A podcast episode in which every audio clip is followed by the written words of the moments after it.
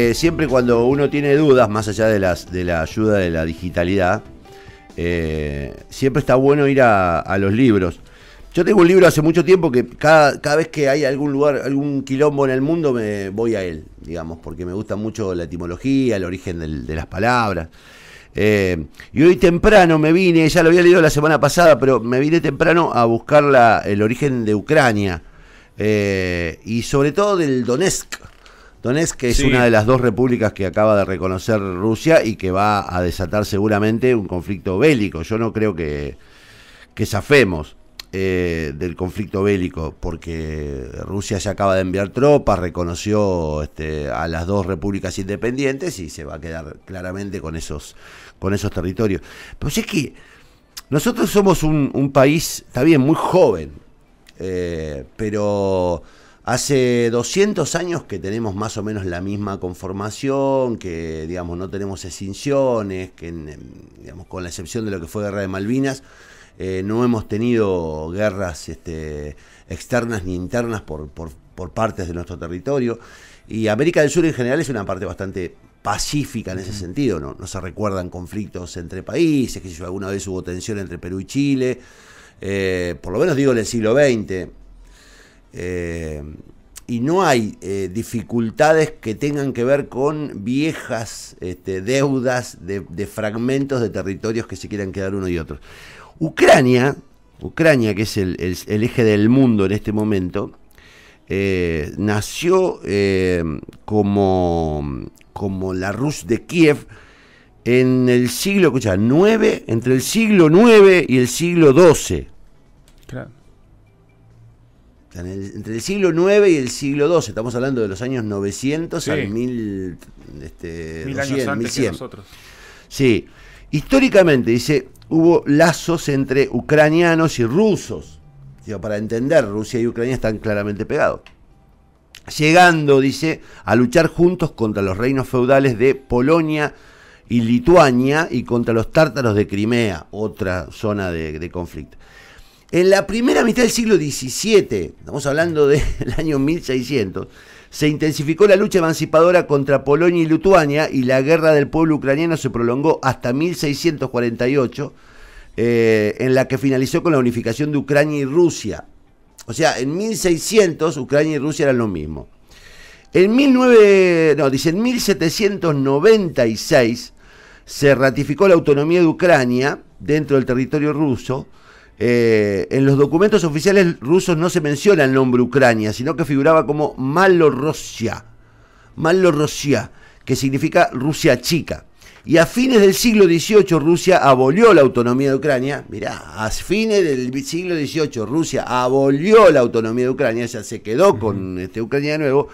Eh, y la parte de, Ucrania, situada en la orilla izquierda del río Benier, se convirtió en la provincia de Malorosilla que es eh, la pequeña Rusia. Recién en, 1939, estamos hablando antes de la, segunda, de la Segunda Guerra Mundial, y debido a las cláusulas secretas, dice, del Tratado de No Agresión firmado entre Alemania y la Unión Soviética, Ucrania Occidental, que pertenecía, escucha, a Checoslovaquia, Ucrania pertenecía en ese momento a Checoslovaquia, Polonia y Rumania, fue incorporada a la Unión Soviética. Más tarde, en 1940, el territorio de Ucrania se vio ampliado a las zonas de Besarabia y Bukovina del Norte. Una vez que finalizó la Segunda Guerra Mundial, todas las tierras de la etnia ucraniana quedaron agrupadas dentro de la Unión Soviética.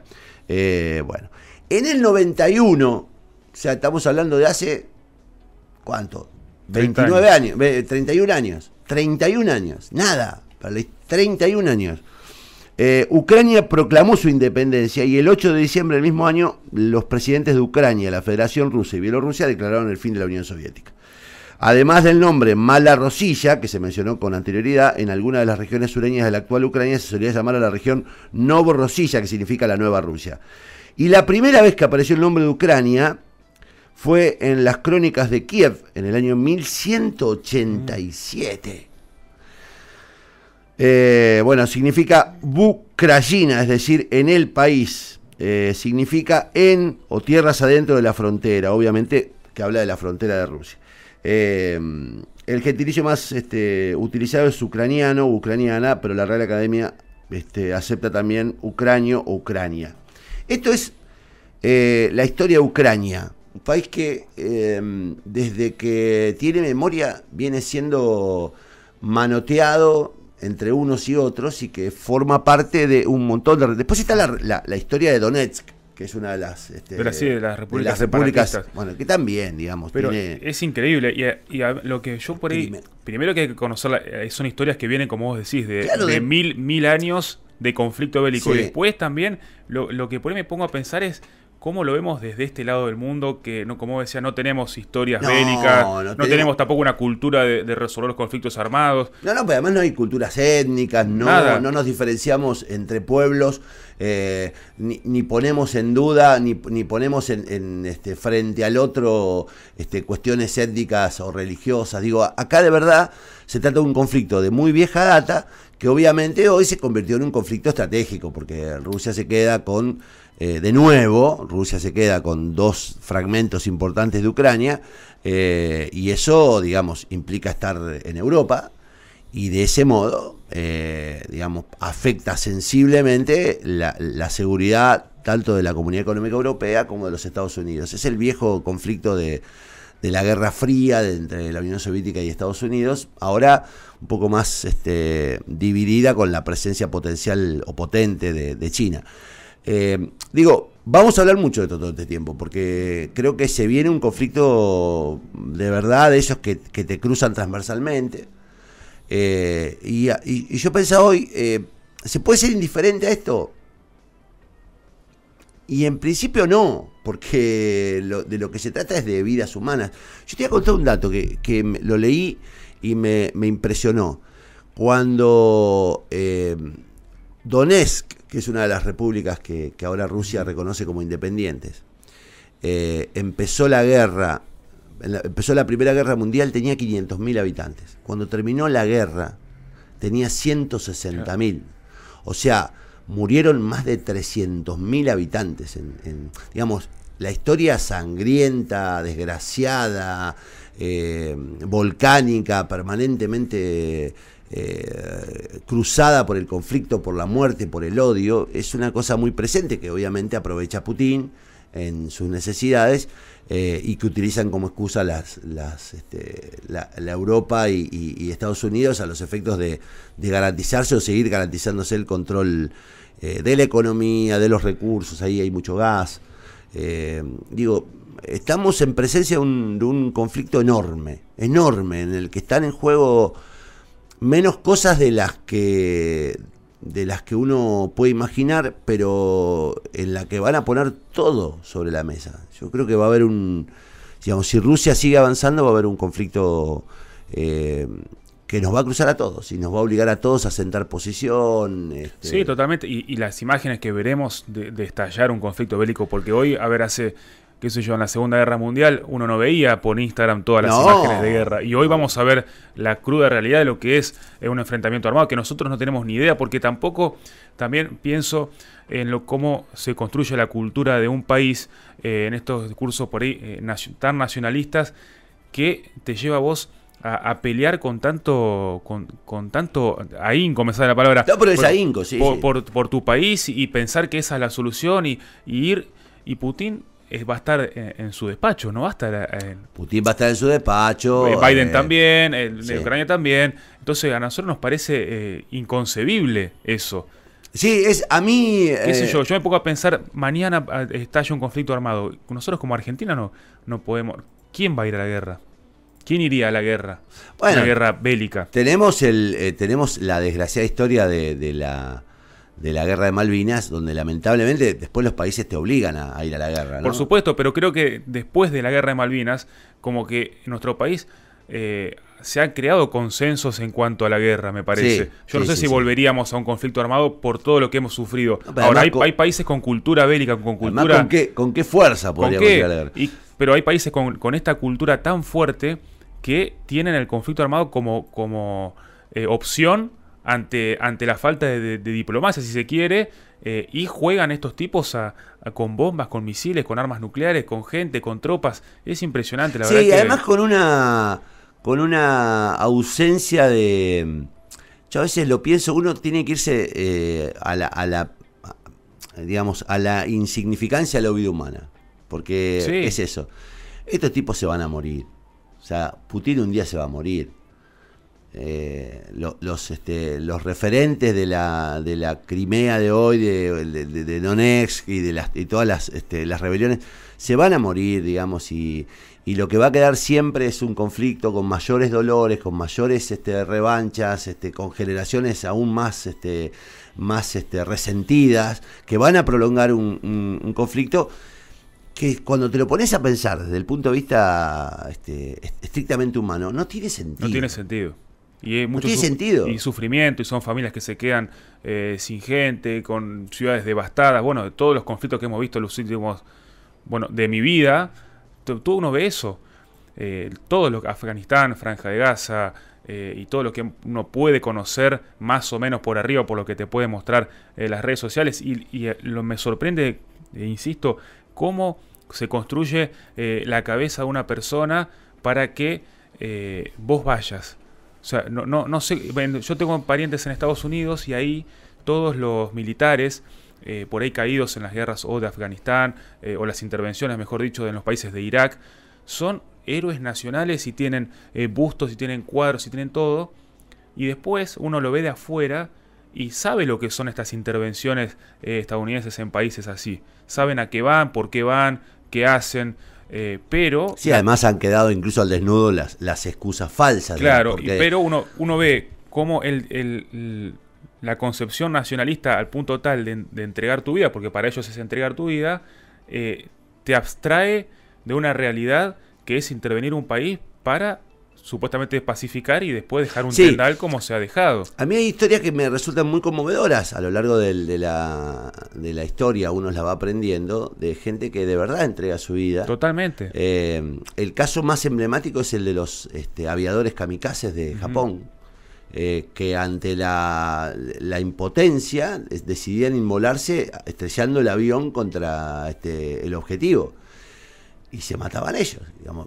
Entonces vos ahí comprendés de verdad que los tipos creen que los conflictos son superiores a la vida. Y yo sé que hace mucho tiempo, y esto creo que cruza todos los, los aspectos de, la política, la geopolítica, incluso de la política interna, que yo no justifico eh, ni, ni, acepto que alguien crea que su vida está por debajo de otro valor.